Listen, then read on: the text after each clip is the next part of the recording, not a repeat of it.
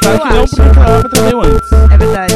Aí, ó. Como- Salve. educando bem, né? Salve, salve, Cleópatra. Ah, muito Ela bem. que, né, o- Ah, foi, ah.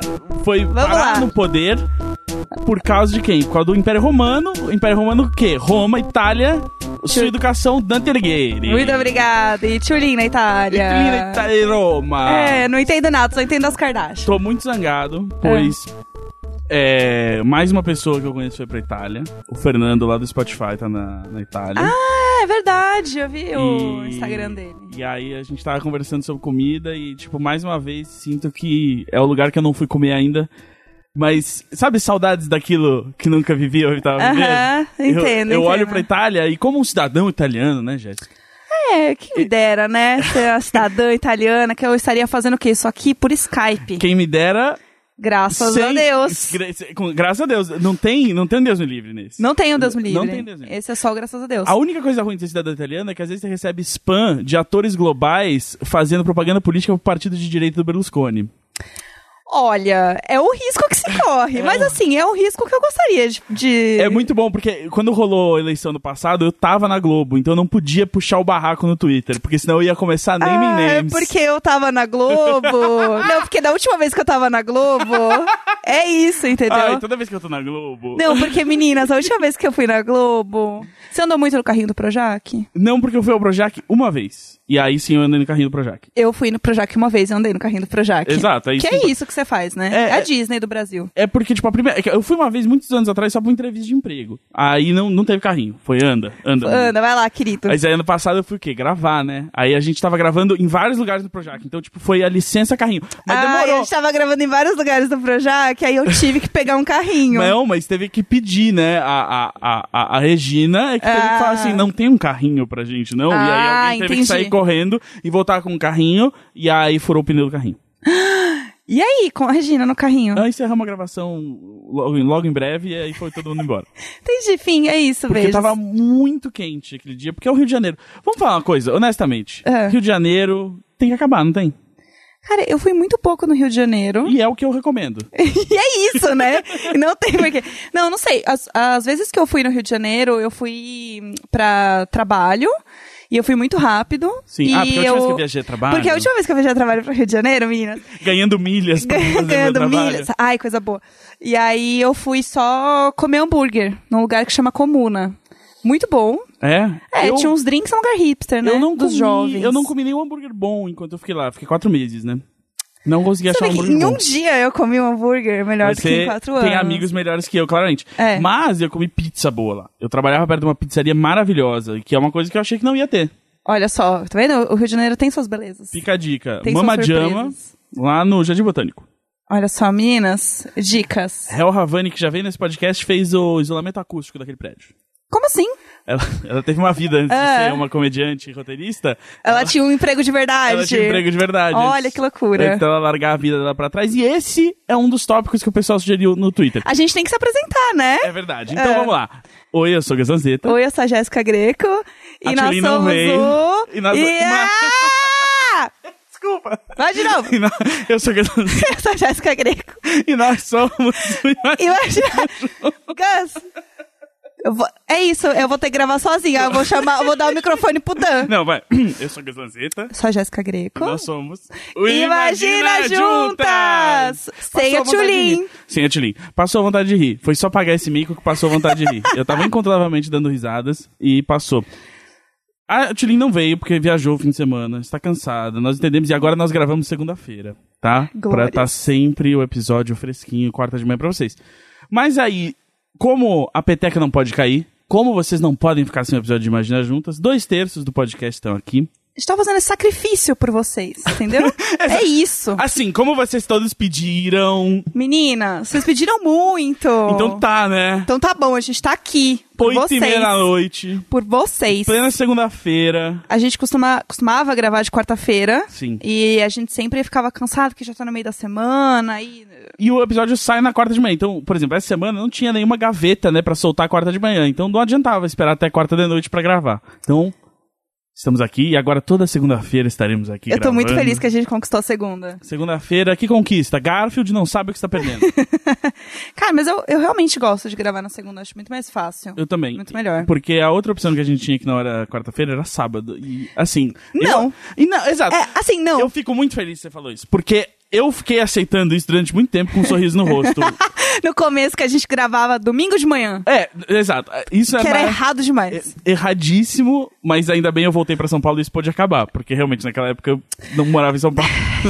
eu estava eu pô- estava dividindo meu tempo entre São Paulo e Rio. Ai, eu vivia na ponte aérea. Meu sonho é falar que eu vivia na ponte aérea. É, o meu sonho também era dizer isso, porque a maioria dos fins de semana eu pegava ônibus. Às vezes eu vivia na ponte aérea, mas às vezes eu Ah, vivia... era ônibus. Olha só, a verdadeira face, meninas. Exato. Mas era aquele ônibus leito, porque Querida, é porque vai de ônibus, mas pelo Não, menos é porque ele eu, reclina. porque muitas vezes eu. Porque eu gravava papo torto e imaginar juntas de manhã, né? Então eu vinha de- dormindo no ônibus e depois ia direto gravar. Eu sofria. Força guerreiro. Ah, que, que guerreiro.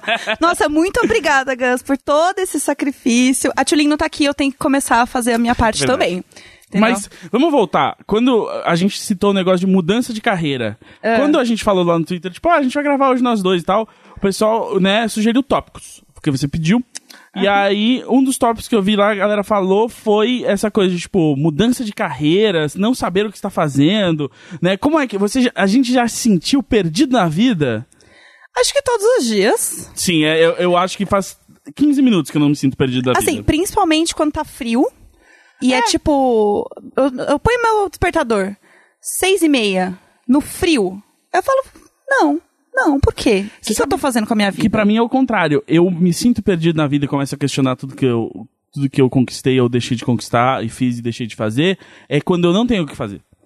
Eu Ah, sou uma pessoa muito entendo. ansiosa. Então, tipo, se eu não. Tipo, se eu tô distraído pelo fato de que, ah, beleza, tinha que acordar cedo pra fazer isso, eu vou engatando uma coisa na outra, eu não reflito sobre a minha existência e aí eu fico em paz. Entendi. É Mas- só você não pensar sobre a sua vida. Exato, mas aí, por exemplo, esse fim de semana eu decidi que eu precisava descansar e eu fiz uma parada que não fazia há muito tempo, que é eu passei sábado e domingo sem pisar fora do meu apartamento.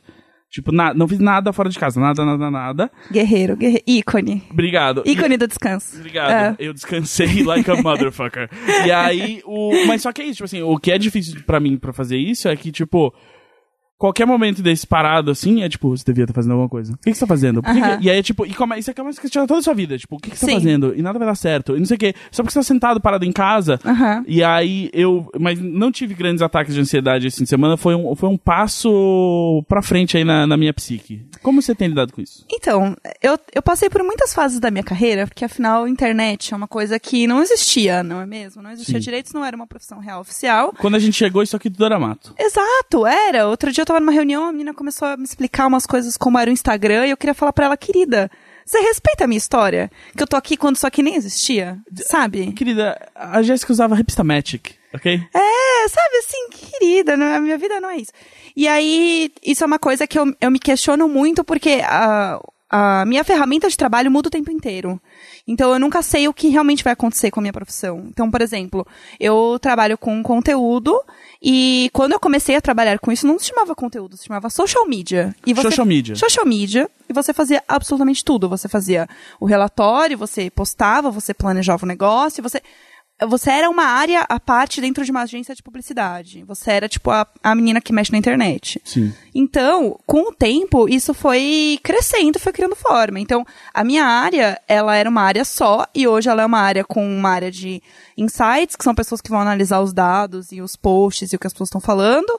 Tem uma área que vai planejar realmente o que, que eu vou falar, como eu vou falar. Eu vou ter um guide de tom de voz e o jeito que eu vou falar com as pessoas, e se eu vou usar meme, se eu vou xingar ela, se eu vou ser fofa, se eu vou, enfim. E, e são várias coisas que não tinha antes. E isso é uma questão, assim, de tipo, eu trabalho com isso há, lá, uns oito anos, nove anos. É pouco tempo. Então mudou totalmente a minha profissão. E eu parei de trabalhar em agência para trabalhar só como produtora de conteúdo por quatro anos. E aí eu voltei a trabalhar em agência. Então, assim, a- o meu ciclo é muito diferente. E aí vira e mexe eu falo assim, mas será que eu tô fazendo certo? Será que eu tinha que estar na agência? Será que eu não tinha que estar inventando alguma coisa? Porque eu tô aqui por opção, mas será que é a opção errada? Na hora que eu tenho que acordar cedo, que eu tenho que ir numa reunião chata, e eu tenho esse privilégio bizarro de poder escolher o que eu faço da vida, porque eu tô nesse ponto ainda bem, por, né, enfim, muitas coisas na vida e grandes privilégios brancos, Então é. Eu acho que não tem como você não se questionar. Você tem muito isso, assim, tipo. Tenho. E você sente que eu também, eu fiquei pipocando, assim, muita coisa. Tipo, a primeira coisa que eu fiz foi fazer podcast. Em 2006, eu comecei um podcast de games com um amigo meu. Aí, nisso, me chamaram pra escrever em revistas. E aí eu comecei a escrever em revistas de games. Aí meio que acabei virando jornalista, por acidente. E aí gostei. E aí fui fazendo isso. Só que aí, tipo, cada vez mais era, tipo, difícil. Porque ou não tinha trabalho, ou os trabalhos que tinham eram pau no cu, Aham. sabe? E o dia a dia era, era bem ruim, assim, não era fazer o trabalho legal. E aí nisso, tipo, achei, tipo, ah, isso aqui é muito pau no cu. Aí, é, como fazendo jornalismo, a coisa começou a parecer, ah, não adianta mais só escrever, você tem que fazer vídeos, tem que fazer Aham. áudio. Aí então, tipo, beleza, comecei a pegar um monte de fila, tipo, ah, edita esses comerciais aqui, edita esses negócios Aham. aqui. edita- Aí fiquei virando o cara do vídeo. Eu falei, tipo, cara, não, não quero virar o cara do vídeo, né? Aham. Aí Você ficava editando um programa eu- eu, e tudo tipo, mais. É, eu editava, tipo, eu já editei, tipo, comercial da Cacau Show, vídeo da Timberland. Ai, meninas, que aquele comercial da Cacau Show foi eu que editei. Pô, Aquele que eu estrelei seis comerciais que eu dirigi e editei. Esse foi um Ai, que pacotão. insuportável. Insuportável. É óbvio, né? É. É, óbvio. É óbvio. Mas tem no. Tem no Meu Deus, que insuportável. É o Woody Allen dos comercial. Tem que dirigir, tem que atuar, enfim, Tem, menos porque- a parte escrota, né? Mas enfim. o- exato, mas era porque era o único jeito de eu, de eu ganhar um dinheirinho. E a- Era o único jeito de fazer tudo produzido, né, lindo? Era, mas não, e, e, inclusive o meu amigo que eu chamei pra ser diretor de fotografia nessa época, ele tava, tipo, começando, assim, a deslanchar, e hoje em dia, tipo, ele é um diretor de fotografia tão pica, que ele dirigiu, sabe aquele, o, o, o documentário sobre aquele fotógrafo pica que tá no Netflix? O diretor de fotografia é o meu amigo, é o Adolfo Veloso. E aí a coisa mais idiota do mundo é, tipo, eu botei ele dentro Insuportável. da, Eu não tenho com quem fazer coro hoje. eu tô muito humilhada. Mas então, aí eu fiquei nesse, nesse limbo de, tipo, meio que ficar. Você não faz tudo de, tipo, resolve as coisas de, de, de, de conteúdo que a gente não sabe fazer. Então edita as coisas. Aí, ok. Aí, nisso, eu comecei a fazer stand-up por causa do Nigel, eu fiquei amigo do Nigel, o Nigel falou, vamos fazer stand-up junto? Tá, Eu sempre quis, comecei. Aí, nisso, me chamaram, tipo, ah, você é engraçado, vem escrever uns negócios de TV. Aí, caí nessa coisa do roteiro. Só que aí, na TV, você só escreve coisas sem graça. Essa é é a realidade. Tipo, você é engraçado? Ótimo, vem aqui escrever umas coisas que não, Não. são. Exato. E aí, eu falei assim, nossa, que horror. É, e aí, eu... aí- bacana. Ia, mas eu continuei fazendo, porque pelo menos paga melhor que o jornalismo. E aí nunca larguei o pezinho do jornalismo, porque eu, eu, não, não consigo. Eu não consigo imaginar sem escrever um- uma matériazinha de vez em quando, sabe? Ai, coisa boa. Né, a mão- escrevidinha. É, a mão treme Ai. quando, tipo, aparece uma coisa e fala, eu vou entrevistar esse cara. E aí depois eu acho onde publicar, sabe? Mas eu, eu tenho esse- essa vontadezinha ainda, besta. E aí, quando eu vi, eu tinha aberto a produtora de podcast. Então, tipo, eu tinha voltado totalmente lá Aham, atrás no negócio que eu comecei. Porque agora apareceu, tipo, ah, agora acho que dá pra ganhar dinheiro com isso. E dá pra eu ter mais controle sobre as coisas que eu faço do que, tipo, trabalhando de roteirista pros outros. Aham. E, e eu não sei o que eu tô fazendo. Eu, eu tenho uma dúvida, você falou de stand-up. Eu sempre tive curiosidade de saber qual que é o processo criativo Sim. de uma pessoa que faz um stand-up. Porque assim, eu não consigo decorar duas linhas do que eu tenho que falar. Imagina um. Um- é show? Peça? Não sei é como um show, fala. show. Um show. Eu não, não sei como. Então, é, varia muito, assim, de pessoa a pessoa. O que eu fazia, que é o que muita gente faz, é, tipo, eu tinha as ideias e eu anotava, sabe, uma frase que me fazia lembrar da ideia. E se ela, tipo, tinha uma coisa muito na estrutura, assim, tipo, ah, tem que ir disso pra isso, eu anotava, tipo, duas frases. Aham. Ah, primeiro isso. E aí, eu nunca gostei de escrever, porque se eu escrevia, tipo, tudo que eu ia falar, Aham. ficava pra sempre naquela vozinha rígida do que eu É. escrevi. Então, tipo, eu precisava ser- ter só o tópico que me lembrava da linha de raciocínio, sabe? Aham. E aí, a linha de raciocínio eu, eu mandava ver na hora pra soar natural e, e sair. E aí você treinava com alguém, assim? Não tem como. Essa aqui é a pior coisa do stand-up. É que, tipo, quando você começa, e mesmo depois, não tem como. Tipo, ele não existe sem outra pessoa, porque é um diálogo, na real, com a plateia. Então, se você não tem a plateia ali pra, tipo, rir, te dar o ritmo da coisa, você não faz a É ideia. prática mesmo, E assim. aí, e você tem que praticar na frente dos outros. Isso não tem. uh, Música, você ensaia sozinho. Aham. Pintura, você pode pintar os negócios e olhar e falar, não, esse aqui eu vou queimar, esse aqui eu não mostro pra ninguém. Foda-se. Mas, cara, o stand-up não tem o que fazer, você tem que fazer na frente dos outros. E é a pior coisa do mundo. Aí, durante uma época, eu falei assim, eu vou piorar essa dor pras pessoas. Aí, eu, eu tinha uma noite de open mic, quando a gente tinha a noite do Sr. Bumbum lá, eu, a Hel, então... é, a gente depois começou uma segunda noite, que era a noite de open mic do Sr. Bumbum. Uhum. E aí o que eu fazia era o seguinte, eu ficava lá a noite inteira, e as pessoas queriam treinar, aí tipo, às vezes a Hel, às vezes o Sus era um MC, e eu ficava lá só anotando tudo que eu pensava daquelas piadas horríveis das pessoas que iam, e aí eu subia no fim e fazia tipo uma avaliação, que era tipo um roast da- do material Aham. das pessoas. E, e aí foi muito bom, porque dava pra xingar um monte de gente, chegava com piada machista. Podia humilhar os outros, Podia, porque, que é tipo, sempre bacana. Sempre aparecia os caras com, tipo, piada machista, piada homofóbica, piada idiota, porque, tipo, é o cenário de comédia que a gente tem aqui até hoje, né? Aham. E aí tinha as pessoas que foram e foram melhorando, tipo, e, e- e hoje em dia são, são comediantes legais e que eu, que eu, que eu gosto.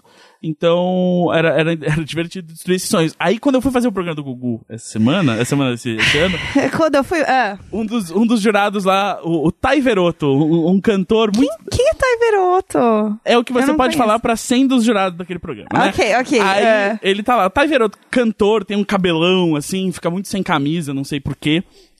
Ok. Sabe aquele- Kubanacan, eu amo. É, mas ele é, meio- vibe. mas ele é mais kubanacan cor de iogurte, assim, sabe? Ah, não rola aquela, Não, aquele não. bronzeado. não, é aquele bronzeado coisa... de apartamento mesmo. Ah, bacana. mas eu... aí ele chegou pra mim e falou assim, cara, eu lembro de você de algum lugar.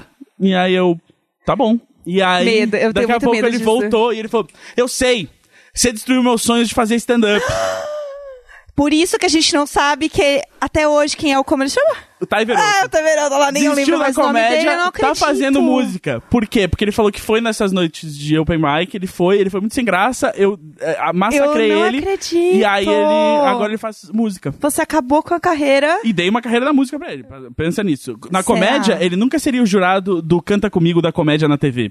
Ele- Será? Será? ele- sim, eu, eu- se, se eu massacrei ele, eu, eu I stand behind it. Eu, eu, eu, Você continua, você eu- acredita ainda e nisso? ainda por ter conversado com o Tai lá, sinto que Sim, era isso. Sinto que ele é, Era a coisa sinto certa. que ele, ele é pra comédia a mesma coisa que a Mariah Carey é pra comédia. É, Ah, bacana. ele ele é. tem que estar na música mesmo. Entendi.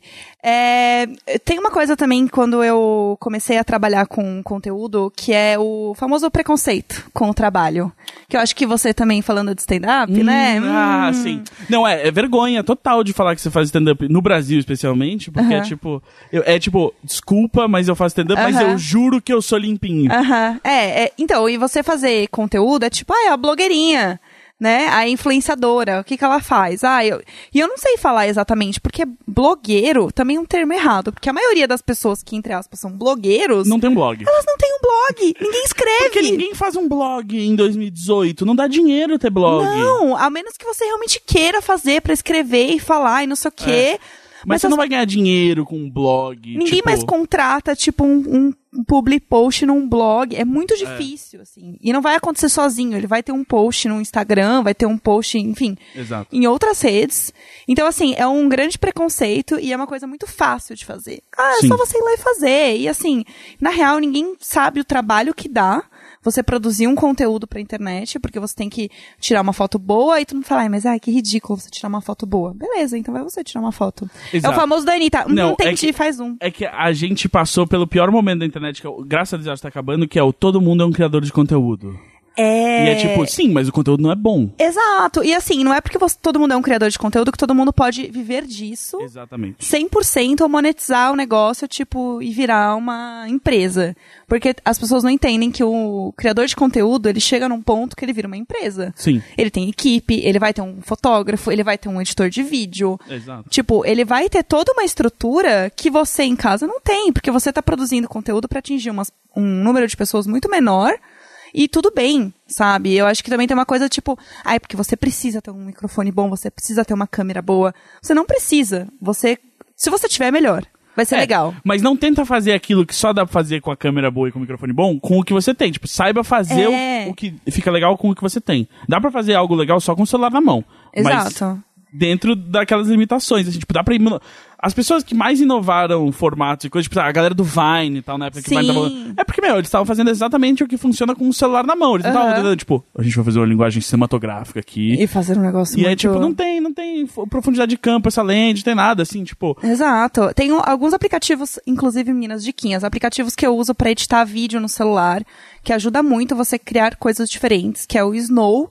Sempre me perguntam do Snow, que é o que o Neco usa pra fazer os vídeos dele, que todo mundo pergunta, tipo, mil vezes pra ele. Ele responde todo mundo, que ele é um ícone muito educado. Os vídeos que o Neco faz é é, me dão saudade do- de uma época quando. Ah, lá quando a internet era mato. Aham. Lembra que pra filmar, tipo, o Vine, e no começo, acho até do Stories, era tipo, você podia segurar o botão e soltar, É. segurar o botão e soltar, e você criava uma, tipo, uma colagem de vídeo, você Exato. costurava vários vídeos. E não pode mais fazer isso. Pode? Não pode, né? No Instagram, no não. Instagram não pode. Por que não pode? Não sei por que não pode. Instagram, vocês Instagram. ouvindo? Alô, Ó, alô, alô. A, a Jéssica tá usando aqui um, um Pocket Charger aí do IGTV. É, Olha só, Vocês meninas. podem dar carregador, vocês podem dar respostas pro povo. É isso aí. É isso aí. A gente exige respostas. Ó, o Snow é bom, o InShot é um bom também, porque o, o InShot você consegue cortar o vídeo. Exatamente, depois você consegue colocar uma música sua nele.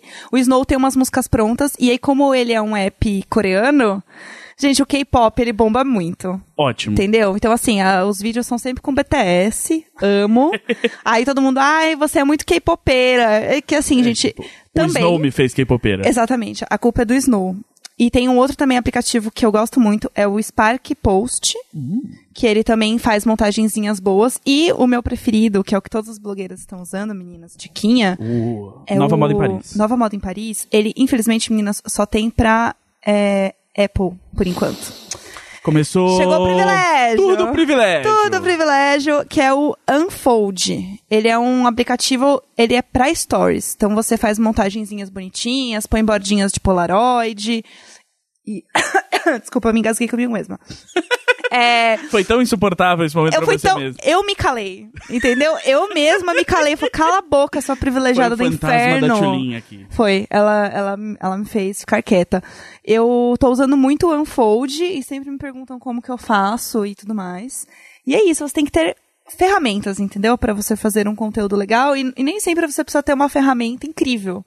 Você pode só inventar alguma coisa diferente usando o próprio aplicativo, o próprio celular, enfim, fazer coisas muito legais. Eu gosto muito, por exemplo, do Whindersson, que ele é a pessoa que começou a fazer vídeo com uma GoPro velha, cagadésima, no quarto dele e no fim virou a marca dele. Sim. Tipo, ele continua fazendo vídeo exatamente do mesmo jeito, porque quando ele faz diferente as pessoas não curtem. Olha só. Então, assim, não adianta você às vezes querer também inovar e fazer um monte de coisa se não- aquilo não é você, sabe? Eu acho que você tem que encontrar o seu jeito e fazer o negócio que você quer, assim, não tentar copiar o outro, porque o outro já tem. Senão as pessoas vão olhar você e falar, ah, é tipo o fulano de tal. Exato. E aí ferrou tudo. Não, Aí não não, dá. dá, pra ser assim.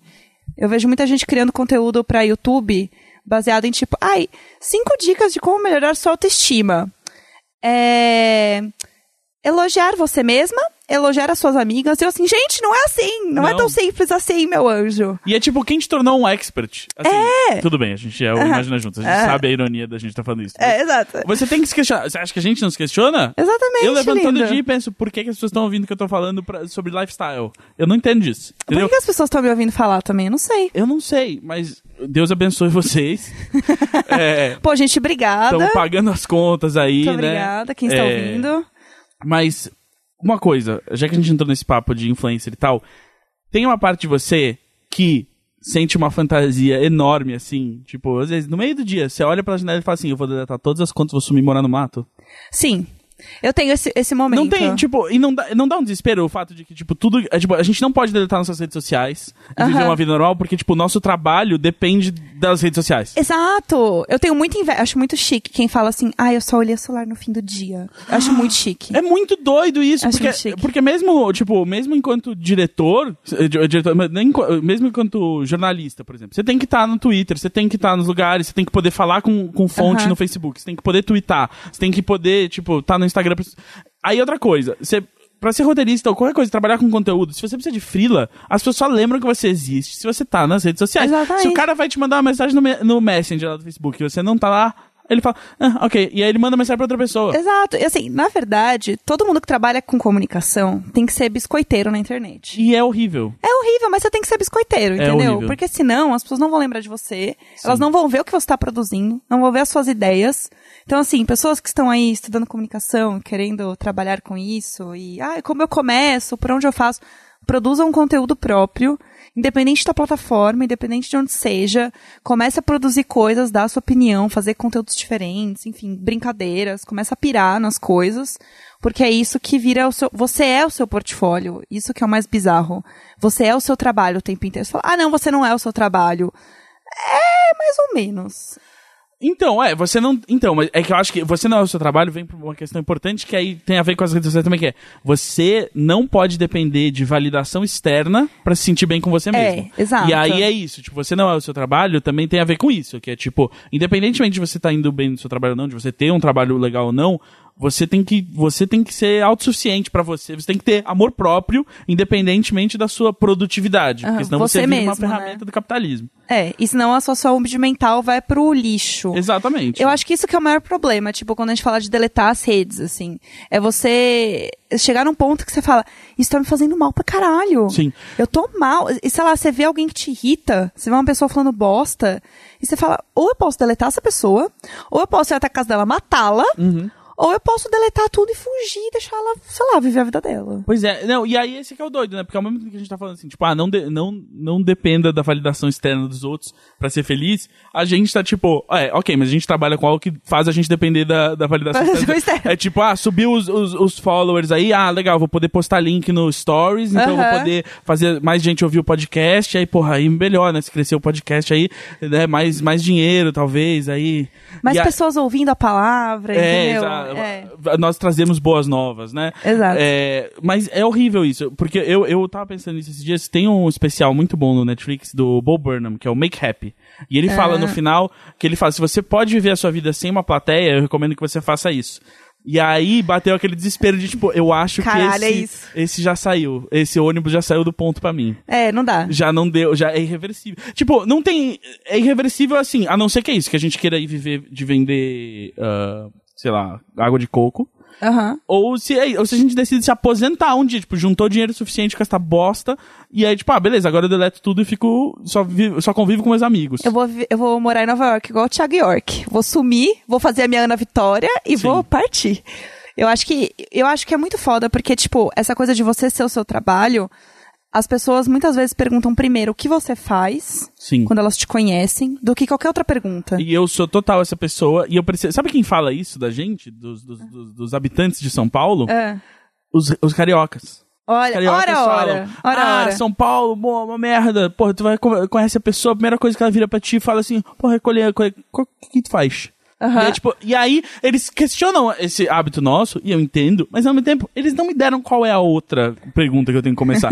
Porque eu super. eh, Na época que eu tava no Tinder e tal, e conhecendo pessoas, é a primeira coisa que eu pergunto. Então, eu odiava, porque eu não sabia explicar o que eu fazia. Eu odeio. p- É Isso é por uma isso coisa. que eu não pergunto. porque eu não sei Eu responder. pergunto pros outros, mas eu odeio que perguntem pra mim, e por isso que eu não gosto do Tinder, porque eu odeio ter, ter que me explicar todo dia. E eu não, porque eu não sei explicar, porque é isso. E porque, exato, e porque mesmo antes da Tulin começar com esse coro, eu já ouvia na minha cabeça, quando eu começava, tipo, ah, eu De ninguém se importa? Eu, não, eu ficava Ah, insuportável. tá. Um, era uma Ah. mistura de ninguém se importa com insuportável. Ah, bom que já tava ciente. já, não, mas já era internalizado, por isso que dói tanto. Ah, atingimos a ferida. Por isso que dói tanto, porque, porque é real, assim, porque, porque o, meu, Ah. o meu ego fala. É, verdade. É tipo, por quê? Porque sou insuportável, né? Se você vira e fala assim, tipo, ah, bom, eu escrevo uns livros, e eu tenho esse canal, e Aham. eu trabalho nessa agência, e Aham. eu faço esse podcast. Aham. E aí, tipo, parece que, tipo. pare- Se você tá só tentando descrever o que você faz, parece que você tá se gabando. E aí parte de você quer falar assim, não, mas calma, isso tudo soma e dá o salário de uma pessoa só mesmo. Aham. Não, e, eu- e é isso que eu acho foda. Tipo, no fim das contas, mesmo que você tenha um trabalho, tudo que a gente faz é muito foda. É. Tipo, todo mundo tá, tipo, fazendo alguma coisa muito foda, de alguma forma. Ou não, por isso que eu amo. Eu amo, eu amo conhecer uma pessoa que você vira e fala assim, o que que você faz? Ah, eu sou gerente de TI no escritório. Mas, cara, é- E aí é isso. mas e o é trabalho isso. dela é legal. É claro, é legal. Mas só que tá vendo como é fácil de explicar? É, então, eu sinto falta da facilidade de explicar o é que eu ti- não, faço. e, e mais do que isso. E o trabalho da pessoa não depender da rede social dela. Os amigos dela não tem nada a ver com as pessoas que ela vê no escritório. Amo. O trabalho dela é só, é, tipo, é só um trabalho, assim, tipo, eu entro lá, Ai, e aí eu saio, e, aí, e eles me pagam, e é isso. E eu não tenho. Sabe o que é isso? Sabe, é um bagulho que eu senti na época que eu fiz campanha política. Que é o, a leveza É. por mais que tinha um outro lado muito É, pesado, aham. mas tinha a leveza do caguei, que é não ter nenhum laço emocional com o trabalho que você tá fazendo. Aham. Que é, eu vou vir, eu vou fazer meu trabalho o suficiente pra ser pago e não levar bronca. E é isso. Mas você se sentia feliz? Você se sentia realizado? e De jeito mais? maneira. Mas, tipo, não. Mas, assim, se não fosse um trabalho tão escroto como eleger gente que eu não gosto, Aham. total, eu, eu tocaria. Eu, acho que parte de mim gostaria muito de um trabalho que eu não tenho nenhum laço emocional e é tipo, eu não preciso tirar a realização disso. Eu tiro minha realização, eu me expresso criativamente com outras coisas depois e não boto a pressão dessa expressão criativa ser aceita ou, ou massificada o suficiente pra virar um ganha-pão. Aham. Ou é, mas só que eu acho que a única ra- razão pela qual eu não consigo ir pra esse lado é porque precisa de uma disciplina, de uma paciência pra você ficar fazendo a mesma coisa todo dia, sem ligar pra aquilo e ter uma rotina muito estrita que eu não, não aguento. É, é porque eu acho que assim, e isso é uma coisa que. Eu não sei se isso é nossa geração, se é a comunicação, mas enfim, essa, essa ânsia de estar sempre fazendo algo que você se sente realizado, que você se sente plenamente feliz. E aí, se uma coisa não tá te deixando feliz, não tá te deixando realizado, tá tudo errado. Você eliminar absolutamente tudo da sua vida, do tipo, porra, eu tenho um emprego fixo, eu tô carteira assinada, é, mas esse trabalho não tá sendo suficiente pra mim. Será que esse trabalho não tá sendo suficiente pra mim porque é a minha profissão?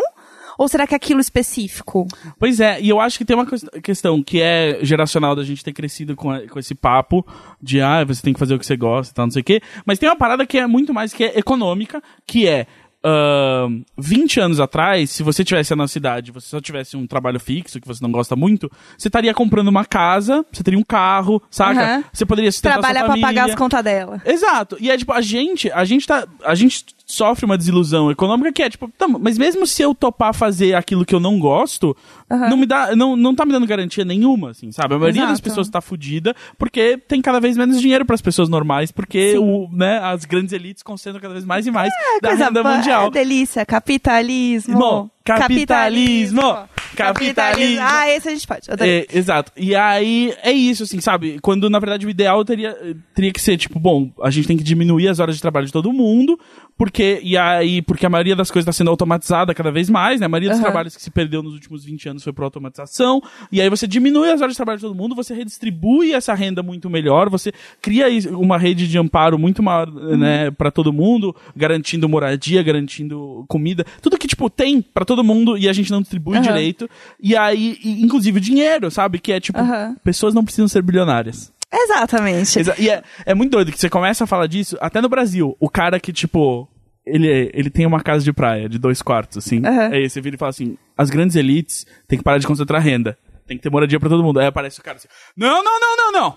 Você não vai tirar o meu AP no Guarujá, não. É, não, tipo, veja cara, bem. Cara, fica tranquilo. A fila da guilhotina é muito longa até chegar em Cê você. fica, fica de boa, meu anjo. Fica de boaça. Eu tenho uma coisa que eu sinto muito, tipo, que eu fico muito agoniada, é essa coisa de trabalhar oito horas seguidas, sentar a bunda num lugar, e é isso. Independente se você tem trabalho ou não, É. você senta oito horas a bunda numa cadeira, e se você não tiver trabalho, você não pode sair. Sim. Tipo, isso eu, eu tenho uma aflição bizarro. com isso. Mas eu tenho uma aflição, doutora Jéssica. Ah. É, essa é a minha sessão de terapia já. Ah, eu conta. tenho uma aflição também disso, de emprego fixo, que eu acho que é, é um, é um nervosismo que eu sofro toda vez que eu vou entrar no emprego que é fixo, que é. ah, eu tenho um medo de comprometimento, eu acho. Conte-me mais sobre isso. Porque eu fico pensando assim, ah, mas e se. E se alguém quiser conversar comigo, fazer tipo uma reunião comigo amanhã? Eu não vou poder, vou estar no escritório. Aí eu nunca mais vou poder fazer nada nesse horário? Nunca mais? E aí eu começo a ficar muito desesperado e eu começo a falar, mas e, as- e os freelas e tal, não sei o quê. E aí é isso, aí eu não consigo ter um, um trabalho só, do mesmo jeito que você deu em várias pessoas que a gente não consegue, não tem um emprego só. Não tem, tem- pode ter um emprego fixo, mas é isso, você tá aqui gravando podcast, É. né? Você tá fazendo, você tá fazendo o livro lá, não sei o quê. Então, eu fico pensando assim, será que eu. Se- Será que em parte é, é, é um pouco também de uma incapacidade psicológica minha de sossegar o facho? Sim. É, não, tem uma outra coisa que eu, quando eu tava muito surtada, tipo, eu não quero mais trabalhar em agência, eu acho que não é isso e tal.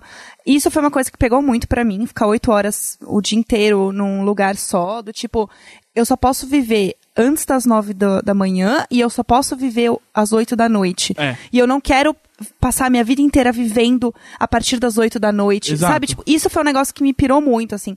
Eu saía, sei lá, na hora do almoço e eu... Todo mundo vai junto, é um rebanho de pessoas Sim. indo almoçar. Não Principalmente... é a- vida de verdade. Não é, principalmente aqui em São Paulo, que você pega lugares, centros comerciais, tipo Berrine, Morumbi, onde tem muitas empresas. Cara, é assustador. É todo mundo igual, indo no- no- nos mesmos restaurantes aquilo, Cara, reclamando do preço, sentando, conversando. É muito assustador, porque você vê um rebanho de pessoas, e aí eu ficava assim, cara, eu não quero viver isso. isso- isso- tem alguma coisa errada. Sim. Como assim? Tipo, a gente tá todo mundo no mesmo rebanho, e aí você chega, tipo, sei lá, eu tinha alguma coisa que eu ia sair três da tarde, assim. Eu ficava, caralho, três da tarde eu tô na rua. Tem vida, olha esse sol, olha que coisa linda. Cara, eu outro dia, eu tava voltando pra casa, eu saí de uma reunião, eu tava na Paulista, e tava, o sol tava se pondo, assim, começando a se pôr esse laranjão, assim, Aham. quatro e meia da tarde. o Neco chama de hora boa. Então, é maravilhosa, e aí eu, e eu tive, pude re, reconquistar aquele sentimento que eu tinha. Eu estudei de tarde durante muitos anos. Então, pra Aham. mim, toda vez que eu era jovem e eu tava na rua de tarde, ou porque eu tinha que ir no médico, qualquer coisa, eu tava, tipo, muito maravilhado. Eu tô vendo o mundo que eu nunca Aham. vejo e tal. E aí eu tive, nesse, nesse dia, semana passada, eu tive esse momento, assim, de, tipo, eu olhei e eu falei, caralho, ô, show de bola. Olha aqui eu. Show. Eu tô aqui, cara, na Paulista. Se eu quiser, eu vou pra qualquer Gratidão. lugar. Fui pra casa. Mas o que importa é que eu podia ir pra qualquer lugar. Isso é uma coisa que eu fico muito assustada, do tipo, cara, se eu quiser agora ir pra qualquer lugar, eu posso. Posso? Quer dizer, posso sim, dentro dos meus limites financeiros, não, é mas mesmo? É uma pessoal? fantasia muito boa. Quando eu tava naquele vai e volta ano passado, toda vez que o ônibus parava no grau, Amo o grau. eu olhava pra estrada e falava: Eu posso ir pra qualquer lugar. Aham. Eu posso ser quem eu, que, quem eu quiser. Sabe, tipo, na minha cabeça era isso. Era, tipo, Vou eu podia, uma identidade falsa. eu podia. Porque tem lugar de comprar fugir. passagem ali no grau. Eu falei, pegar, comprar uma passagem pra uma cidade que eu nem conheço e vou. Caralho. Vambora. Só vou morar em Eu Taubaté. tenho 27 reais no bolso. E é isso, você é a história de superação da pessoa Exato. que chegou em Taubaté com 27 Não, reais. isso é doido. A gente não precisa nem fazer uma identidade falsa. Porque a gente tem mais de 18 anos. A gente pode, se alguém ligar pra gente, a gente fala assim: não quero voltar. É isso, E beijo. é isso. Cara, eu fico muito assustada. E aí, tipo, eu, eu entro nessas noias, assim, às vezes. Do tipo, cara, eu tô. Será que eu, eu estou investindo na minha vida ou eu estou perdendo a minha vida por estar trabalhando fixo no lugar? E assim, eu gosto do que eu faço, eu tô feliz onde eu tô. Tipo, a questão não é essa. A questão é que, obviamente, tem dias bons e ruins, como a, Sim. é, pois é, a vida. E aí me bate isso do tipo. Caralho, a gente não precisava ter esse regime de trabalho como a gente tem. A gente não, Não. precisava estar vivendo uma pressão que a gente está se colocando onde não precisa. Sim, e a gente internaliza isso, que aí vira aquela coisa que, por exemplo, no meio da publicidade me irrita muito, porque a publicidade não está salvando crianças e cachorrinhos. Então, quando você tá numa discussão, assim, numa agência, e alguém vira e fala assim, mas se isso acontecer, a gente vai perder o prazo! E aí você Aham. olha nos olhos da pessoa e ela tá realmente irritada, e, você olha- e você olha nos olhos dela, assim, você pensa assim, é, mas no final das contas é só um comercial, né? Não, e assim, e no fim das contas, aquilo é a vida dela. É, mas não pode ser, porque Exato. o que ela tá fazendo ali é só sendo escrava de uma máquina muito maior que não liga pra ela. Exato. O negócio é, você tem que saber que você vai abaixar o seu computador e ir embora e acabou. Exato. Por- você e não pode- ter culpa por isso. Exato. A gente tem muita culpa. Publicidade tem muita culpa.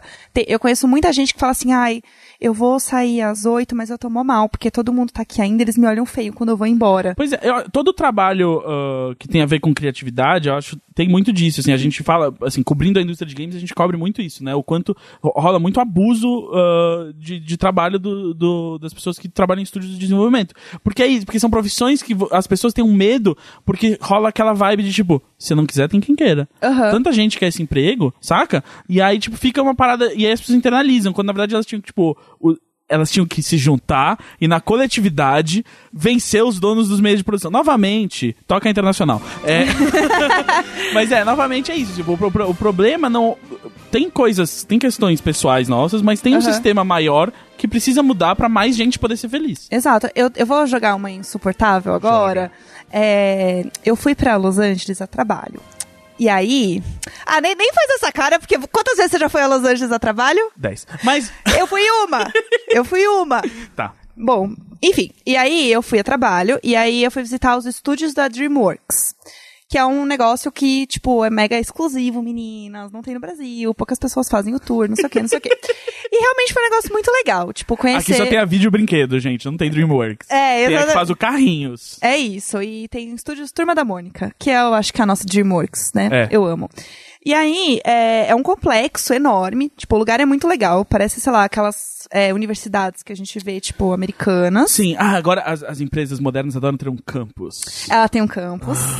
E aí, uma coisa que é legal que tinha no campus é porque ela ficava perto das estradas. Então, eles tinham vários riachos e coisinhas com água, porque a água abafava o som das rodovias. Então, parecia um oásis no meio das rodovias. É e tipo era... o supermercado não ter janela pra você não saber que horas são. Ah, é? É, pra você, é pra você poder perder muito tempo lá dentro, não precisa. É igual cassino.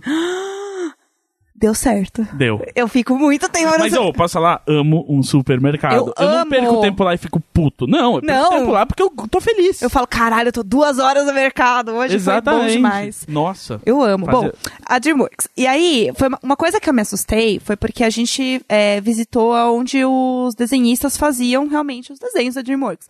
E são projetos que eles ficam anos e anos trabalhando. Tipo, um filme que, sei lá, eles começam a fazer agora, só vai ficar pronto daqui a quatro, cinco anos. E às vezes o projeto para no meio e-mail e acaba. E, e é isso, ele trabalhou, tipo, sei lá, dois fucking anos da vida dele pra um projeto que não vai acontecer. Isso eu acho muito assustador, porque você realmente tem que ter um comprometimento muito longo. Então, assim, se eu tenho um trabalho que dura 15 dias, eu já fico, caralho, 15 dias é muito tempo. E eles fazem coisas por anos. E uma coisa que eu achei legal e foi assustadora é que eles têm, tipo, umas estações de trabalho que são todas escuras. Então, é, a sala deles não tem nenhuma luz, que é para eles realmente conseguirem produzir as coisas vendo as cores e todas as sombras de verdade da tela Sim. do computador. Então, tem que ter o mínimo de interferência possível de luz de fora. Adoraria ver uma pesquisa sobre o efeito psicológico que isso tem na pessoa. Exatamente, porque, tipo, o cara trabalha no escuro, e aí ele tem, tipo, um espelho do lado dele, que é pra ele treinar os, os movimentos e tudo mais do rosto, então ele tem um espelho do lado pra ajudar. E aí, parece meio que uma casa. Tipo, as estações de trabalho deles tem, tipo, um sofá, e aí tem, tipo, um tapete e um abajur. E aí eles, ah, não, porque às vezes eles dormem aqui. E eu, assim, como assim eles dormem aqui? A gente Não. tá falando isso numa boa. É. Tipo, isso é normal e tá, tá tudo bem, tipo... Tava ouvindo um audiobook ontem, que eu recomendei, inclusive no Papo Torto da Semana, vou recomendar aqui, que é de um podcast, o Chapo Trap House, saiu o Chapo Guide to Revolution. E é um livro sobre política, cultura e essas coisas. E aí eles falam um negócio que realmente já me irritava nisso, e eles definem muito bem, que essas empresas modernas que fazem isso, elas querem ser uma creche pra adultos. Aham. E elas querem que, tipo, elas querem falar, a gente cuida da sua vida toda. A gente tem uma lavanderia, a gente tem um refeitório, e a gente tem uma cama, e você nunca precisa sair daqui. E você pode ficar aqui, e elas, tipo, querem mesclar o tempo livre da pessoa com o trabalho de uma Sim. maneira que você não, não saiba a distinção entre os dois, e aí você tá sempre produzindo pra alguém. Aham. Tem um filme que é com o Tom Hanks, agora eu esqueci o nome. Que ele mostra, tipo, uma empresa enorme. Ai, meu Deus. Ele não é muito antigo. Dan, me ajuda. É, ele é um filme que ele imita como se fosse, sei lá, o Google a Apple, alguma coisa assim. É uma Sim. mega corporação. E tudo acontece também dentro da, do, Do complexo, campus do campus. E a pessoa, a vida dela vira aquilo. O filme é meio bobo, assim, tal, mas é legal por isso. Ele mostra essa coisa do trabalho virar, tipo, a vida da pessoa. Então, é, eu acho que é com a Anne Hathaway, se eu não me engano. E aí ela... É isso? Robert De Niro, eu amei, parece minha mãe agora. Ah, aquele é o estagiário dela. É, em inglês chama The Intern. Não, não, esse é Não? engraçadinho. Esse é bem bonitinho. Com a Anne Hathaway... Eu não sei se é Anne Hathaway. Pode... Ah, não, não, é com a Emma Watson. Emma Watson. Eu tô a minha mãe hoje, é isso. Eu tô a minha mãe, é com a Emma Watson. E aí tem isso do tipo, ela fica fazendo as coisas que ela precisa é, fazer meio que a social pra, tipo, ela ser mais aceita e ela subir de cargo e ela continuar na empresa. Tipo, ah, ela tem que ir nas festas da empresa de fim de semana. Ah, não, é porque tem um aniversário de não sei quem. Ela precisa ir nas coisas. O círculo, é isso, o círculo. É Recomendo. horrível, horrível. Qualquer. E qualquer. Essa coisa da empresa querer misturar é, a vida social com a- o profissional. É tipo, ah, vai ter a festa final de ano, traz seu namorado. Não, não. Não. quero. Para com isso. É, é um pouco assustador. Aliás, eu lembrei de uma, uma coisa que mandaram também pra gente, que era falando como fazer networking sem forçar a barra. Boa, eu, eu, eu li essa também, gostei. Tava até pensando sobre isso. E acho que a primeira lição do networking sem forçar a barra é que o networking, ele não tem que ser só na hora que você precisa dele. Porque senão aí vem a forçação de barra e vem o desespero. E a gente sente o cheiro de- desespero no ar, hein? Aham. Isso, é. Porque é isso, Dica. tipo, dica. Mesma coisa no stand-up, cara. Quando você vê a pessoa tentando ser engraçada, isso é a coisa menos engraçada que existe. Aham. É, e é isso, assim, o, o importante é você sacar que os seus contatos, eles são valiosos por si só. E aí, o dia que você precisar deles, tê-los é, é- é- vai ser muito bom. Mas não é isso, tipo assim, ah, eu tô precisando de um freela disso, então eu vou fazer muito network. Você tem que conhecer, tipo, beleza, você tá precisando de um freela, tenta achar as pessoas. Mas o importante é você já ter essas pessoas e é tipo um dia que você para assim, pô, tô querendo fazer um negócio de vídeo. Pô, aquele cara lá, pô, ele tem Aham. aquela produtora lá de não sei o quê. Ah, não sei quem trabalha na conta de tal, tal coisa. Aham. Vou falar com eles. E não é, tipo, manter uma amizade com a pessoa, sabe? É, é conhecer nesse nível cordial profissional. Tipo, a pessoa que você vai encontrar, você só vai balançar a cabeça? Opa, e aí? É, e mais importante, aí volta pra aquela mentalidade paulistana do quem, quem você é e o que você faz. Aham. A real é que a gente pergunta isso pras pessoas, porque mesmo se não rolar nada, é muito bom saber quem é aquela pessoa e o que ela faz. Porque aí um dia você tá sentado numa cadeira conversando, alguém conhece alguém da Sky? Aham. Aí eu, eu, pô, conheço uma menina do marketing, então. Aham. E aí, é isso, sabe? Aham. É tipo, infeliz... Ah, eu odeio como eu tô suando, mas é isso, sabe? Tipo, eu, então, eu tenho um problema também eu me sinto isso. psicopata americano falando essas coisas, mas você tem que meio que ter uma parte sociopata da sua cabeça que meio que trata o negócio assim. Eu acho, eu, eu tenho uma dificuldade real com isso, assim, porque eu não sei até que ponto eu tô sendo falsa, ou até que ponto eu tô me aproximando da pessoa porque, sei lá, tem algum trabalho envolvido. E às vezes eu realmente gosto da pessoa. Tipo, eu conheci muitas Sim. pessoas com trabalho que eu sou amiga, que, tipo, que é legal e a gente fala de trabalho, mas a gente é amigo. Sim. Só que aí eu fico, tipo, será que ela tá achando que eu tô fazendo amizade com ela só porque eu quero trabalhar com ela ou Sim. porque realmente eu gosto dela? Ou ao contrário, será que ela tá falando comigo porque ela realmente gosta de mim ou porque ela quer, tipo, me pedir alguma coisa? Eu tenho zero autoestima, eu acho que as pessoas estão sempre falando comigo que elas querem alguma coisa e me sinto culpado se eu não consigo dar o que elas querem. Ah, eu, eu também. Eu me sinto muito culpada, porque eu quero dar Muito todas as coisas. Mal, muito. Alguém vira pra mim e fala assim: Ah, você. Putz, você conhece alguém que pode resolver esse negócio? A gente tá precisando de alguém pra resolver esse negócio lá. E aí eu fico pensando e eu, tipo, não, não conheço ninguém. E aí eu, tipo, fico. Eu falhei. Eu falei. Eu, fa- Aham. passei todos esses anos conhecendo pessoas. Pra, Pra, isso, nada. pra chegar nesse ponto e não ir pra frente. Exato. Eu fico tentando achar alguém, assim. Eu também, não. E eu saio. Tipo, e eu, assim, se eu acho que eu conheço alguém conhece alguém, eu paro tudo e é tipo, ou, você pode. E é tipo. Aí começa a caça. É, cara, porque eu, isso tem uma coisa. E eu tenho isso nas amizades também, cara. Eu sou muito ruim de dizer não pros meus amigos, porque é isso que eu penso. Eu falo assim, quantos nãos até eu perder meu valor? Aham. É tipo, vamos sair hoje. Falhei. Aí, tipo, você tá. De... Cara, eu já me peguei nessa. Tipo, acabei de chegar em casa, deitei na cama, assim, e a pessoa fala assim: ai, meu, tô do lado da sua casa aqui no, num bar. E aí eu. Claro, e aí eu boto a calça, assim, tipo, querendo morrer e vou, sabe? Porque eu falo assim, porra, a pessoa tá aqui, ela lembrou de mim, ela quer me ver. O meu negócio é o FOMO. Fear of Missing Missing out também, é junta isso. isso eu, eu acho que se eu não for, vai acontecer muita coisa. Eu vou conhecer as pessoas É hoje que eu vou conhecer as pessoas certas, tudo vai mudar. É Essa isso. noite vai ser incrível. Que, inclusive, fo- parte de um aprendizado que eu tive com a vida é eu consigo hoje sair no meio da festa. Porque parte do FOMO fazia com que antigamente Aham. eu. Ficasse eu, até o fim. Eu, eu tô odiando tudo que tá acontecendo, mas eu vou ficar aqui até as 8 da manhã. É, eu também. Eu era assim, mas eu ainda sou um pouco do tipo, eu quero voltar pra casa e tem que ser pelo menos 5 da manhã. Pra fazer valer a pena. Sim. E aí, eu, sei lá, tô com as minhas amigas, minha amiga assim, tipo, duas da manhã. Ai, tô com dor no pé, vamos embora. E eu, senta ali. É só Sim. sentar, linda. Vamos continuar a Bebe festa. até não, não sentir esse pé e É, vambora. toma essa tequila aqui, vai, meu anjo. Exato. Toma Não, essa tequila. Adoro. Acho que quinta-feira passada saí beber com os amigos, tomei um drink e falei: amanhã de manhã eu tenho compromisso, gente. É Tchau. isso. E fui a primeira pessoa a ir embora. Távamos três pessoas. Isso é muito difícil pra mim. Távamos três pessoas na casa da minha amiga. E eu levantei primeiro e falei assim: já chamei meu Uber, gente. Tchau. Isso, dois anos atrás, Não. impossível. Impossível eu sair e ir embora sendo expulso. É, eu, eu tenho isso. Eu ainda tenho dificuldade porque eu, eu gosto das pessoas. E eu quero Também. ficar conversando. Também. E aí eu tô, às vezes, caindo de sono e eu quero estar lá. Ou quando alguém me manda um WhatsApp e eu tô quase dormindo. Você E eu, responde? eu, respondo, claro. Inclusive, eu queria dizer que o Gus é a pessoa que responde o WhatsApp mais rápido O Dan me falou que isso. eu também. já vi na vida. Porque é isso, porque é ansiedade, que eu vejo a mensagem e eu falo assim, e aí eu já me peguei tendo momentos em que eu sei que a culpa é minha, porque eu, eu me irrito com uma pessoa que tá mandando mensagem e eu, e eu tô pensando, eu não quero ter essa conversa. Aham. Só que eu também sei que, se eu não quiser ter essa conversa, eu posso não tê-la. É só Aham. largar. Mas eu não consigo largar. Você tá mandando mensagem, eu vou responder. E Aham. a- é, é muito doido isso, né? A gente não presta. A gente não presta. Tinha uma outra pergunta que era sobre isso, que é o smartphone tá acabando com a nossa vida? Sim. Tinha uma pergunta, é, então, acho que era essa. Eu. Mais uma coisa que eu não lembro o nome. Tem um aplicativo que ele vê quanto tempo você desbloqueia a tela do celular. Quantas vezes no dia? Quantos, quanto Caramba. tempo você passa no celular? Ah, eu faço isso também, porque se eu não tô fazendo nada, eu desbloqueio a tela, Aham. abro o Twitter, abro o Instagram, dou uma olhada.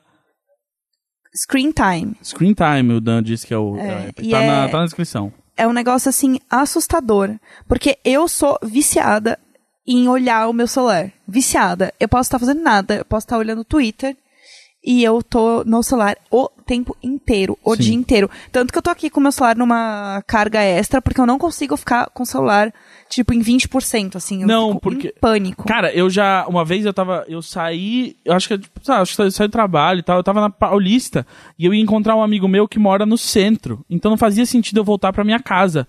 E eu comprei um carregador de celular no caminho. Porque eu falei assim: ah, se a noite for longa, Aham. né? Eu preciso ter o celular Sim, carregado. eu faria a mesma coisa. Eu comprei Isso é um horrível. carregador. Eu comprei. Não, um. eu já, eu já pedi um carregador. Eu pedi pro Neco comprar um carregador pra mim entregar no trabalho. Porque eu tava sem bateria. Tipo, era só ter pedido pra alguém, É, entendeu? no Assim, isso foi só é. ridículo. Sim. Então, assim, e é realmente uma dependência. Sim. E eu sei que é real um vício, assim. Tipo, eu sei que não tem sentido nenhum. E muitas vezes eu, eu tô só com um negócio de você ter algo na mão. Que também é aquela coisa que falam, tipo, quando você tá num bar, que você tem que estar com uma bebida na mão pra pessoa se sentir mais Sim. confiante e tudo mais. E eu sinto que eu sou assim com o celular. Eu Realmente é uma entendo terapia completamente quem fuma.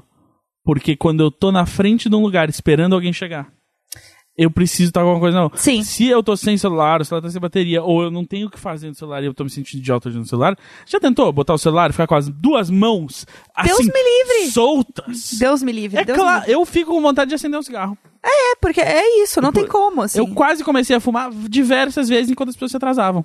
A, a culpa Toda vez, é que, um das ami- pessoas que toda vez que atrasam. um amigo meu se atrasa, eu Já quase sei, cê- começo a fumar. Já sei, eu acho que você tem que começar a chegar atrasado, Gus. Eu. É, eu vou começar a chegar depois das pessoas. Eu tento.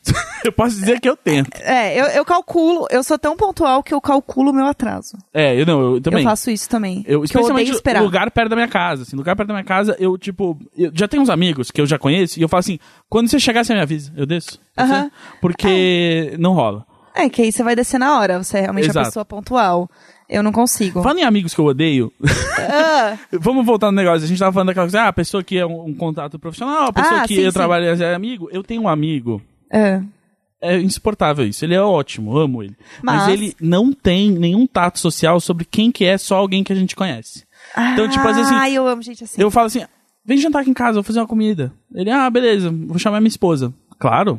E daqui a pouco ele chega, ele é a esposa e fala assim, eu chamei o fulaninho. Eu, O fulaninho? ele, ué, não gosta dele?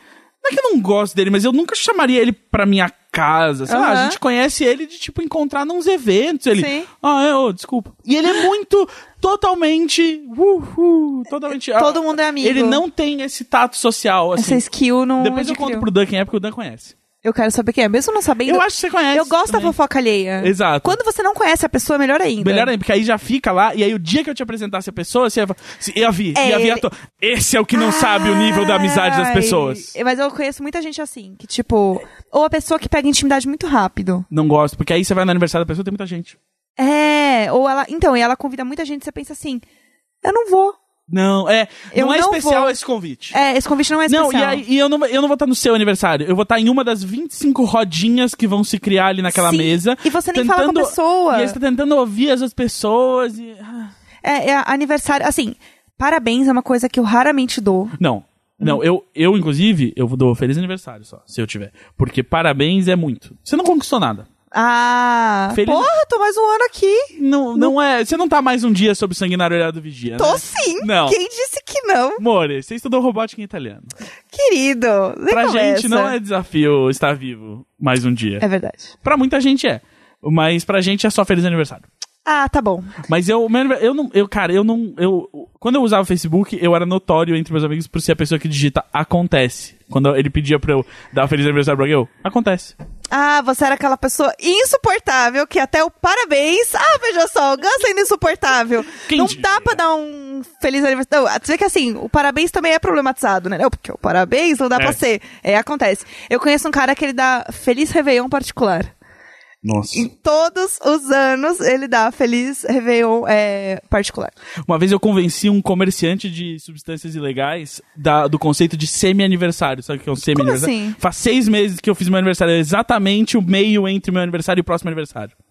Por quê? Porque aí eu ganhei, ganhei substâncias gratuitas. Ah, Eu falei, entendi. "Você tem-" porque ele tinha me dado substâncias no meu aniversário. E aí eu tava. Pô, cara, você tem que sacar que hoje é meu semi-aniversário. Aham. E eu expliquei o conceito de semi-aniversário, porque eu já tava sob efeito. Aham, E, e aí ele, tipo, foi convencido. E Gente, falou, beleza. Gus, toma aí, vai. Ah, beleza, toma aí. É, eu, eu não dou parabéns pras pessoas.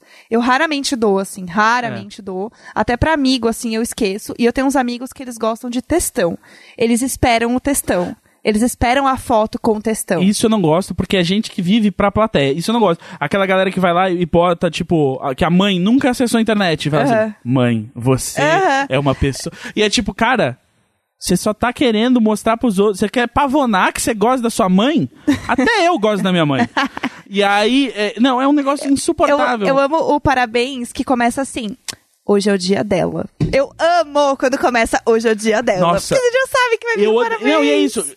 Outra coisa, não suporto muito essa pavonagem de tipo, amizade, casa. Qualquer coisa, cachorro. Ai, Luquinhas, né? O cachorro se chama Luquinhas. Luquinhas. Você está sempre do meu. O cachorro não sabe ler, cara. Isso é óbvio que é pra, tipo, isso é pros outros. Para de ser. Não tem que ser pros outros. Eu tive essa discussão com a minha mãe uma vez que ela virou pra mim. Ela virou facebookeira e virou pe- facebookeira pesado. Aí um dia ela Entrou em pra- drogas pesadas. Exato, aí uns anos atrás ela virou e falou assim: Não me desse. Eu liguei pra ela, né? Eu falei assim: ah, Feliz Dia das Mães. E aí ela: Tu não vai escrever no meu Facebook? Mentira! Aí eu falei, eu falei: Não vou. Aí ela falou: Mas o- os filhos de todas as minhas amigas escrevem. Ah! Eu não vi- sou todo mundo, mãe! Aí, aí eu virei e falei assim: Isso te incomoda? Aí ela: Sim. E aí eu virei e falei assim: Então tu tem que te tratar. Que horror! Mas não deixa de ser verdade. Ela, ela- hoje em dia ela não exige mais isso. Meu pai nem exige que eu ligue. Eu mando um É. WhatsApp. Não, É. meu pai, ele ama Facebook e ele compra coisas no Facebook. Compra coisa. Não, é, É. tipo grupos. Não, no Ed, aparecem uns Eds, Ah, assim, de no anúncio. Ele clica, ele aparece assim com um relógio. Ai, que relógio bonito. Comprei no Face. Caramba. E aí cara. ele vem assim me contar as coisas do tipo. Você viu lá o que eu postei no Face? Aí eu, não, pai. Ah, não, depois olha lá. Entra lá pra olhar. Meu pai faz seeding comigo. Faz eu entrar no Facebook dele pra curtir as coisas que ele posta, entendeu? É, não, não. Isso, É, mas isso- assim, eu dou parabéns pra pessoas muito próximas e muito poucas, assim. E agora eu resumo num tweet. Então eu faço um tweet pra pessoa, entendeu? Assim, tipo, e é isso. Eu preciso entrar numa questão delicada de aniversário aqui. Eu preciso entender, eu preciso de dicas. A questão do presente. É. Como é que. Porque quando a gente era é, pequeno, é porque o todo do mundo. Valentim, a gente sabe o que aconteceu. Não, não, tudo bem. Não, mas é isso, tipo assim, o Valentim deu um presente, porque é uma criança, entendeu? Aham. E aí me convenceram de que eu tinha que agradar a criança. Obrigado, Carol Moreno. né? Só ganhei o quê? Só peteleco na cara. Porque eu já Aham. tinha dado videogame antes da criança nascer, já tinha me garantido ali. Entendi, entendi. E, e era um presente pra quando ele fizesse dois anos, então eu já tava garantido por pelo menos dois- dois anos. Aham. Aí, o, não, o negócio é o seguinte: tipo, quando a gente é pequeno, a gente vai no aniversário dos amigos, os pais fazem a gente comprar um presente. Mas bem, porque seus pais pagaram aquele presente, então foda-se. claro que- Exato, claro que a gente exato. vai dar um presente.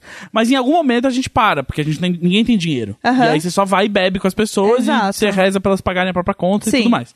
O presente é elas pagarem a parte delas da conta. É, exato, É né? E aí eu fico meio assim, porque às vezes tem alguém que eu falo assim, tipo, eu nunca tenho um presente pra dar pra pessoa no aniversário, mas às vezes eu, eu, eu tenho uma pessoa que, tipo, ah, eu, eu sei que te dá de presente, eu quero Aham. e, e dou. Mas só que aí eu fico com medo de dar na frente das pessoas, porque eu fico pensando, todo mundo vai querer agora? agora todo, no aniversário todo mundo tem que dar presente? Ai, eu, eu fico com vergonha porque eu fico mal pelas pessoas que não trouxeram presente. Também tem. Então, é, não quero dar na festa, sabe? Eu, eu- Aham. eu- eu faço- Vamos tomar um café, eu e você, eu te dou o presente. Ninguém precisa ficar sabendo se eu dei presente ou não dei presente. É muito mais fácil.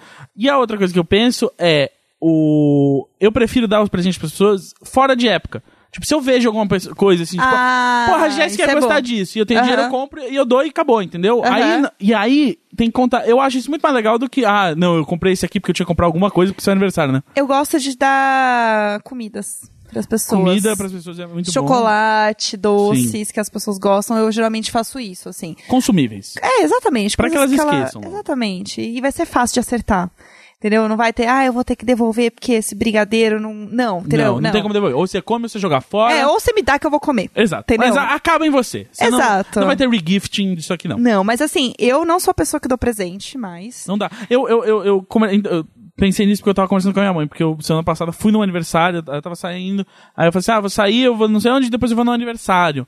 Aí ela falou assim, ah, não vai levar presente? Aí eu falei assim, mãe, ninguém tem dinheiro mais. Não, isso não existe mais. Isso, ninguém mais tem dinheiro. Ninguém com 28 anos tem dinheiro pra dar presente pra todos os amigos que fazem aniversário. Não. Ainda mais no dia que eu internet, a gente conhece tanta gente. Se a gente começar a dar dinheiro pra todo. Dar, Não. dar presente de aniversário pra Deus me gente livre.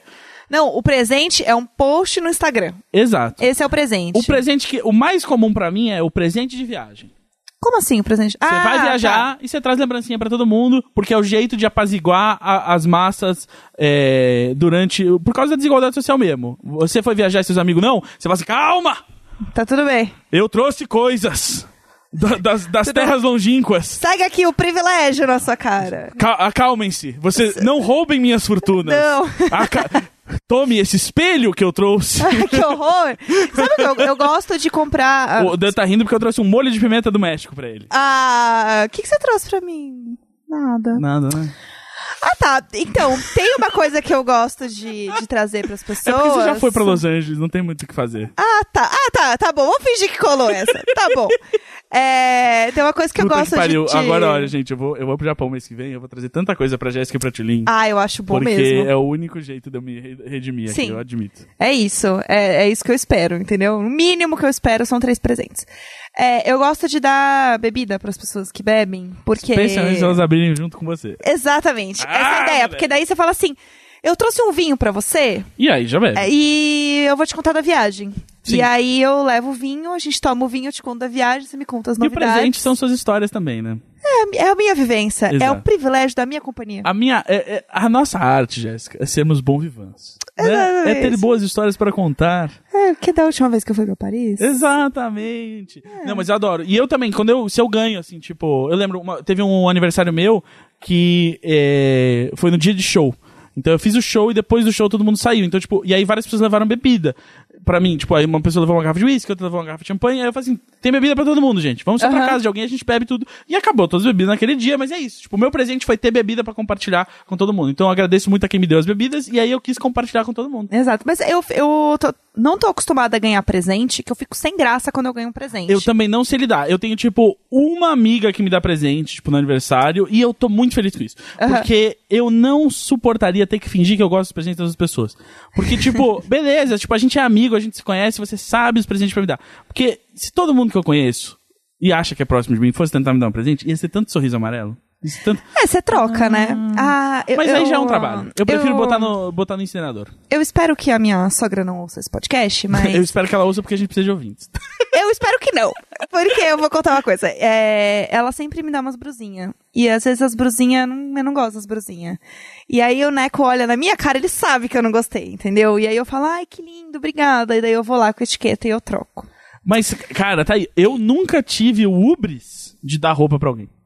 Como Porque assim? é tanta coisa pra errar que você achar que, tipo, é, não, Ah. eu posso dar uma roupa, eu, eu vou acertar tamanho, cor, padrão, tudo. O corte, tudo aqui eu vou olhar e eu vou acertar não só aquilo que vai servir, mas que ela vai gostar e vai combinar com o que ela já tem. De jeito nenhum. Quem é, É, você? é difícil. Quem é você pra acertar isso? Então, a, a minha sogra, ela... Ela não acerta, ela só não sabe Ela ela não não acerta. E ela, tipo, dá com muito amor, ela fica muito feliz. E aí eu falo, não, eu gostei e tal, e eu disfarço, mas eu fico, eu fico muito, muito mal, porque afinal eu estou mentindo pra ela. Sim. E isso é uma coisa horrível. Mas sabe o que você pode fazer, né? Quando você tá nessa situação mentindo pra sogra, o que você faz é, É. você continua mentindo até que um dia ela morre. Ai, que horror! Mas é! que horror! Se ela nunca souber. Eu vou gravar sozinha a próxima vez. Matou minha sogra. Não gostei. Não, mas é que é isso. Se você só continuar mentindo, eventualmente ela vai morrer. Ela nunca vai saber que você mentiu. E aí você nunca vai. Você só Mas quer. eu tô vivendo com essa mentira. Mas eu tô tá- me sentindo quê? crocodile, Porque aquele episódio você- do Black Mirror. Porque você ama ela. Você tá, você tá segurando dentro de você a honestidade pra É. que ela seja feliz. E você tem que. Se você realmente ama a sua sogra, você vai esperar ela morrer e você nunca vai contar a verdade. Ela nunca vai saber. Ela- porque ela não. Porque é isso é amor. É. O É. amor. Porque compartilhar Mas é seria horrível, egoísta. eu tô vivendo uma mentira. Exato, mas Todos se, os dias. se você jogar a verdade na cara dela só pra você se sentir melhor, isso é egoísmo. Mas é egoísmo pra quem? Pra você, porque você tá di- dizendo, ah, eu vou jogar um monte de coisa que vai te fazer você se sentir Mas mal na vou- sua cara, só pra eu não ter que segurar isso mais. Alguém tem que ficar feliz dessa história. Quem não, saiba eu. não, você tem que, você tem que segurar tudo dentro de você pra todo mundo ficar numa, E eu vou explodir, eu vou morrer. Não, mas ela vai morrer primeiro. Será? E aí no enterro dela você pode falar assim, ela nunca me deu uma brusinha boa, mas gente, isso fica entre nós. Uh, nossa, que alívio. Enfim, ainda tô muito triste. É isso. Não, eu, eu não acredito matou minha sogra nesse podcast. Não, eu não Que a sua- horror. Sua sogra segue viva. Maravilhosa, linda, ela é uma querida. Por isso você vai continu- continuar mentindo sobre os presentes. Eu vou, eu vou ter que continuar mentindo. Eu sinto que eu vivo a, a mentira, Sim. porque todos os dias que eu pego a brusinha que eu troquei, Ah, eu falo, caralho, eu fiquei muito gata nessa brusinha. Pena que ela não era a brusinha que a minha sogra me pena deu. que ela foi comprada com dor, arrependimento e- É. e, desonestidade. Existe outra coisa também, pra ela falar que eu estou sozinha nessa. É, meus sogros deram pra mim e pro Neco uma roupa de cama. E a roupa de cama, porque a gente ficou falando muito que a gente queria uma com não sei quantos mil fios e blá blá blá, e não sei o quê. E aí eles foram e compraram. Só que eles compraram uma que tinha uma estampa que a gente não gostou. Mas ela é, mas o tecido é bom. Era bom, mas não, mas eu, era, ela não era bonita, assim. Mas ela eu- era de, de, de vó, de, tipo, coisas de Ah. mãe, assim, sabe? Que falar de coisas de mãe é Sim. errado. Mas enfim, ela tem Não uma dá, coisa porque- antiga, sei lá. Porque a roupa de cama, ela precisa. Assim, ela não precisa ser bonita, bonita, mas ela não pode cortar o tesão, entendeu? É, então, exatamente. Você vai transar naquela cama, Querido, meu. eu tenho 29 anos, eu quero dar. Exato. Entendeu? Aí, não, você não pode ter uma cama que co- corta o seu tesão. É, então assim, aí a gente foi trocar, né? Então assim, a gente vive uma mentira. Então assim, o Neco também vive essa mentira comigo. Entendi. A gente vive essa mentira porque aí no fim das contas a E gente como ele é um bom filho, ele não fala a verdade, ele guarda pra dentro dele mesmo. Exato, e eu tô guardando também essa mentira. Não existe nada mais egoísta do que falar a verdade. É horrível. Eu tô me sentindo muito mal. Mas é esse, é o, esse é o peso do amor, meu bem. É isso. Mentir? Chega de mentiras? Exa- Não, você tem que mentir, porque aí você, tipo, guarda aqui e você fala assim, eu te amo, por- porque eu podia estar te falando coisas que vão te machucar muito. Aham. Mas eu te amo e eu não vou fazer isso. É a, é a mentira saudável. Exato. É, Não é saudável, mas ela é, É. necessária. A mentira necessária. Exato. Até onde vai a mentira necessária, não é Não mesmo? sei, mas esse podcast vai até aqui, já passou de uma hora. Ah... Você quer falar mais? Não, tá bom. beleza, então. Então tá. É, espero que vocês tenham gostado do especial privilégio. Especial privilégio! Que é, tipo, só a gente falando, tipo, ah, é muito difícil trabalhar criando conteúdo, sabe? Não, porque da última vez que eu fui pra Los Angeles... Ai, vocês não sabem o peso que é ter roupa de cama de malha. Ganhar Pago pela minha sogra. Exato, ganhar coisas dos meus sogros. mimos e presentes. Ah, e quando chega o celular que eu não quero usar e eu tenho que gostar. Ai, é muito difícil. Mas eu só queria pontuar uma coisa também. Um amigo meu me deu uma torradeira. Que eu usei muito. Eu recomendo muito se você quiser ir dar um presente pra alguém de boas-vindas no apartamento.